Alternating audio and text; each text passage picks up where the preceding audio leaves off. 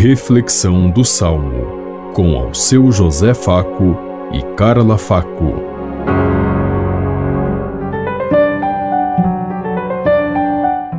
Paz e bem a todos os ouvintes que estão em sintonia conosco neste dia, na meditação do Salmo 84. A verdade e o amor se encontrarão. Mostrai-nos, ó Senhor, vossa bondade, concedei-nos também vossa salvação. Está perto a salvação dos que o temem e a glória habitará em nossa terra. A verdade e o amor se encontrarão. A verdade e o amor se encontrarão. A justiça e a paz se abraçarão. Da terra brotará a fidelidade e a justiça olhará dos altos céus a verdade e o amor se encontrarão. O Senhor nos dará tudo o que é bom, e a nossa terra nos dará suas colheitas. A justiça andará na sua frente, e a salvação há de seguir os passos seus. A verdade e o amor se encontrarão.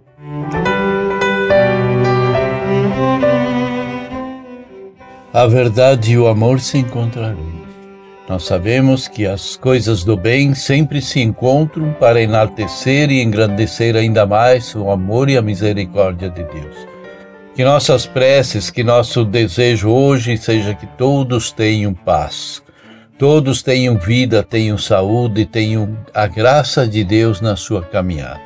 É assim que nós precisamos a cada dia rezar e levar a nossa boa notícia a todas as pessoas que sejamos então esses portadores das graças e bênçãos do Pai e possamos assim transformar esse mundo num mundo melhor.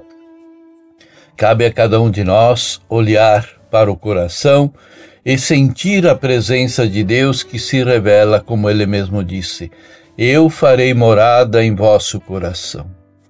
Quantas vezes nós temos Deus em nosso coração e o negligenciamos nos afastamos dele por causa de nossos caprichos e prazeres, construindo em cima das verdades do mundo e não das verdades de Deus. Que sejamos então amados e queridos por Deus a cada passo, a cada momento, na construção daquilo que Deus realmente quer de cada um, pelos quais nós fomos chamados para ser sacerdote, profeta e rei, desde o dia do nosso batismo que o nosso batismo seja a presença viva de Deus, porque batismo significa vida nova, caminhada com Deus e presença viva de Deus dentro de cada um de nós. Pensemos em tudo isso enquanto eu lhes digo. Até amanhã, se Deus quiser. Amém. Você ouviu Reflexão do Salmo com ao seu José Faco e Carla Faco.